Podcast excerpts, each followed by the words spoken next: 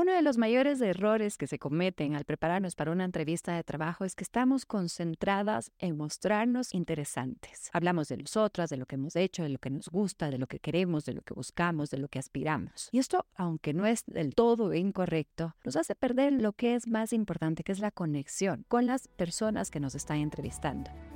Bienvenida a La Líder, mi podcast donde comparto consejos, opiniones, visiones y estrategias para ayudarte a desempeñar mejor tu rol de líder, ser una mejor profesional y ayudarte a encontrar un balance más sano. Acompáñame, compártelo y disfrútalo. Si nosotros hemos llegado al momento de entrevista es porque vieron en nuestro currículum que en efecto tenemos lo que ellos creen que es necesario para realizar este trabajo. De todas maneras, cualquiera de las habilidades, muchas de las habilidades, pueden ser aprendidas. Lo que es más difícil es establecer esta relación de confianza, que es la que llegamos a sentir en una entrevista de trabajo, porque si nos han llamado a una entrevista de trabajo es porque quieren saber si es que pueden trabajar con nosotras. No si es que sabemos o hemos cumplido con determinados roles. Para eso están las pruebas, para eso está el currículum, para eso está el momento que nosotros realizamos la aplicación. La entrevista de trabajo es para saber si es que somos de esa persona con la que ellos quieren trabajar. Voy a contar paso a paso qué es lo que nosotros queremos considerar según el tipo de entrevista de trabajo a la que asistimos, según el cargo. Voy a empezar con los cargos más altos y desde ahí iré bajando. Este análisis está basado en cientos de estudios, bibliografía y en muchos casos que he comprobado yo misma acompañando mujeres altamente profesionales a dar este siguiente paso en su carrera profesional. Empecemos entonces cuando nosotros vamos a una entrevista de trabajo para una posición de cargos altos. Las entrevistas para mandos altos van a determinar si es que nosotras estamos o no alineadas con la visión estratégica y con la perspectiva de negocio, perspectiva de industria. Esta es una conversación en la que queremos definitivamente saber es que el momento que estamos en una junta, en un directorio, para tomar una decisión, si es que tenemos o no suficiente conocimiento técnico suficiente estrategia y visión para unificar estas fuerzas, alinearnos en una dirección. Esto no significa que tengas que estar de acuerdo en todo, significa que tienes, como digo, tu criterio, tu voz, tu conocimiento y que desde ahí puedes compartirlo con el resto. En estas entrevistas quieren ver una visión estratégica. Quieren ver que tengas efectivamente esta visión de futuro, que puedas planificar, pensar, extrapolar la información dos, tres, cuatro pasos hacia adelante en el futuro, utilizando y implementando lo que conocemos en el presente. En estas conversaciones que definitivamente vas a tener y mucho más constantes de lo que lo hacías en tus cargos anteriores, se debe mostrar mucho conocimiento y autoconciencia y salud emocional. ¿Qué significa esto? Que nada es personal que tenemos un nivel de profesionalismo en el que entendemos que cualquier aporte que otros hagan o que nosotras podamos hacer no es dirigido hacia las personas con las que trabajamos, sino que está bien enfocado hacia la situación hacia el problema que queremos resolver, hacia la estrategia que queremos implementar, que se trata de la compañía, de la organización, del equipo, y no tomarlo personal, lo que requiere, por supuesto, que tengas esta seguridad en ti misma, en el valor que entregas, en el propósito que persigues, en todo esto que tú puedes aportar al cargo que representas, lo que significa que estás obligada a reconocer claramente cuáles son tus fortalezas, fortalezas de líder, fortalezas de individuo, fortalezas de comunicación como las más importantes. Estas fortalezas que las utilices diariamente y con conciencia en cada una de las actividades que realizas son las que te dan esta seguridad para poder relacionarte con una perspectiva libre de prejuicio, libre de búsqueda de pertenencia y libre de buscar ahí esa satisfacción personal que no has sentido en otras áreas de tu vida. Los mandos altos, y ojalá todas fueran así, porque sé que hay algunos que todavía están trabajando en ello, pero los mandos altos requieren líderes emocionalmente sanos para que puedan guiar, impulsar y dirigir la cultura de organización hacia una dirección que aporte el crecimiento y el logro de los objetivos y no la búsqueda de satisfacción personal o de llenar sus propios vacíos emocionales al dirigir a otras personas. Así que recuerda, vamos hacia una entrevista de trabajo de mandos altos. Tú te muestras como esta profesional con misión estratégica, que cuando ellos te vean, que cuando termine esta reunión, ellos sepan que tú podrías ser muy bien parte de ese desayuno de empresas, que podrías dirigir esta conversación con personas relevantes de la industria, que cualquier decisión que tomes sea basada en el crecimiento y en el apoyo de otros, en el apoyo de la visión como organización y no solamente en tu ego personal, ni en todo lo que tú querías mostrar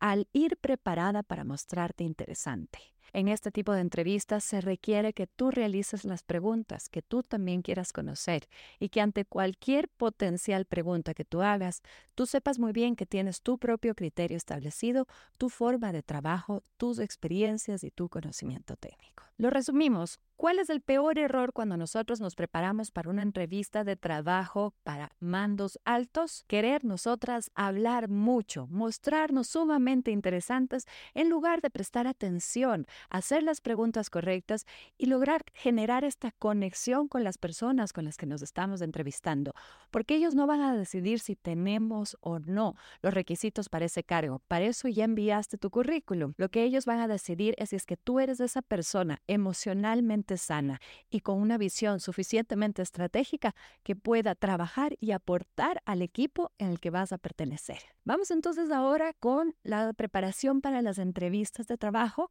de mandos medios. Esto significa que vas a hacer un trabajo que eres un puente de conexión entre la parte operativa y la parte técnica con la parte directiva. Así como también en los mandos altos es importante saber relacionarse, en los mandos medios es igual de importante. Pero nuestra relación es bastante diferente, porque aquí tenemos que saber mostrarnos como mano derecha al mismo tiempo que mostrarnos como esta cabeza de equipo, como esta líder, como esta guía. Por lo tanto, para estas entrevistas de trabajo nosotros requerimos mucho conocimiento técnico, experiencia de saber cómo se realizan las cosas, pero también tener esta flexibilidad, esta personalidad, esta iniciativa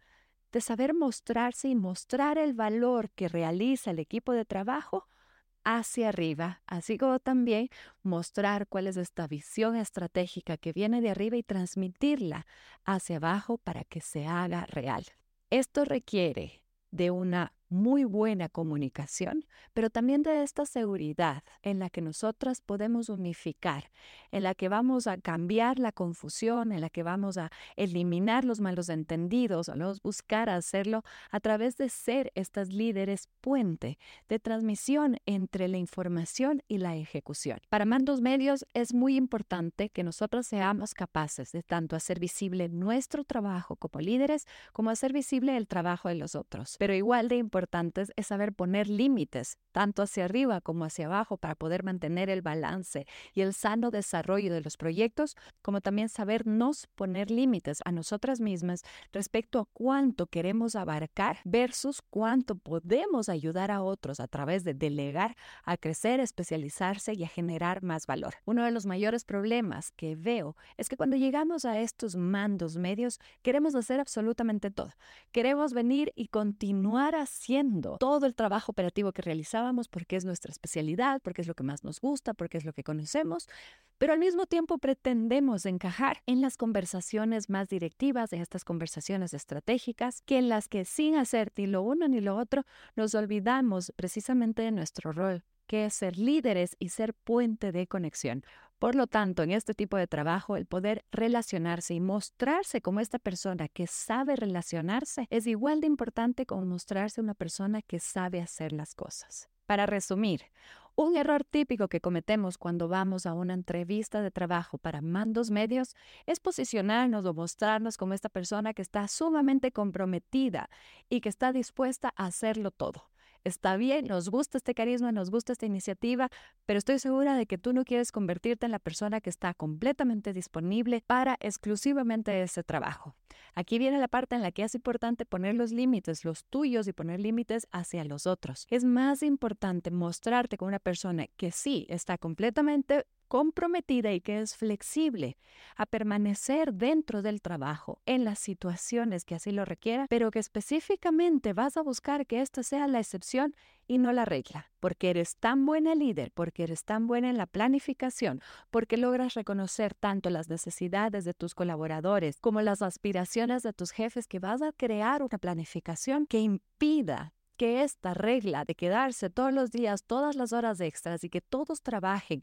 únicamente comprometidos con el trabajo como si no tuviesen vida, no es tu aspiración. Entonces, en lugar de buscar mostrarte con toda esta iniciativa de que estás dispuesta a todo, que sea, sí, que estás dispuesta a hacer todo lo posible para que el trabajo se desarrolle dentro de las instancias, con los criterios, con el escenario seguro del que tanto les he hablado, en el que todos puedan desarrollarse con un sano balance en su vida personal y profesional. Y finalmente, cómo prepararnos para estas entrevistas de trabajo para estos cargos más operativos. En estos cargos operativos, aunque nosotros buscamos personas con toda la iniciativa y con todo el compromiso, buscamos también personas con el deseo de permanencia. Aquí hay que tener en claro que hay una diferencia generacional muy grande. Cuando mi generación, o más la generación mayor a mí, hablaba de el compromiso y el deseo de crecimiento, estaban pensando en hacer una carrera dentro de la organización. Pero nosotros hoy por hoy, cuando contratamos personas sumamente jóvenes, tenemos miedo que este crecimiento, esta aspiración a crecimiento dentro de la organización sea buscado cada seis meses. Es por eso que cuando contratamos personal para la parte operativa, lo que más se busca es este compromiso de permanencia en el aprendizaje y en el desarrollo. Sí, si quiero que crezcas y si quiero que busques crecer y todos deberíamos tener este objetivo de contratar más personas para ayudarles a crecer, pero que este crecimiento sea claramente establecido, tanto desde el empleador que debe avisar que esta oportunidad de crecimiento se da más o menos después de dos años de especialización y conocimiento y desarrollo técnico, como de igual forma de quien está aplicando para este trabajo, qué tiempo tiene pensado para su crecimiento a su siguiente posición. Es aquí donde se llega a generar la mayor cantidad de malos entendidos y por lo que hay tanta rotación de personal en las organizaciones, sobre todo en los cargos operativos. Sí queremos personas con intención de crecimiento, pero queremos más importante personas que sí estén dispuestas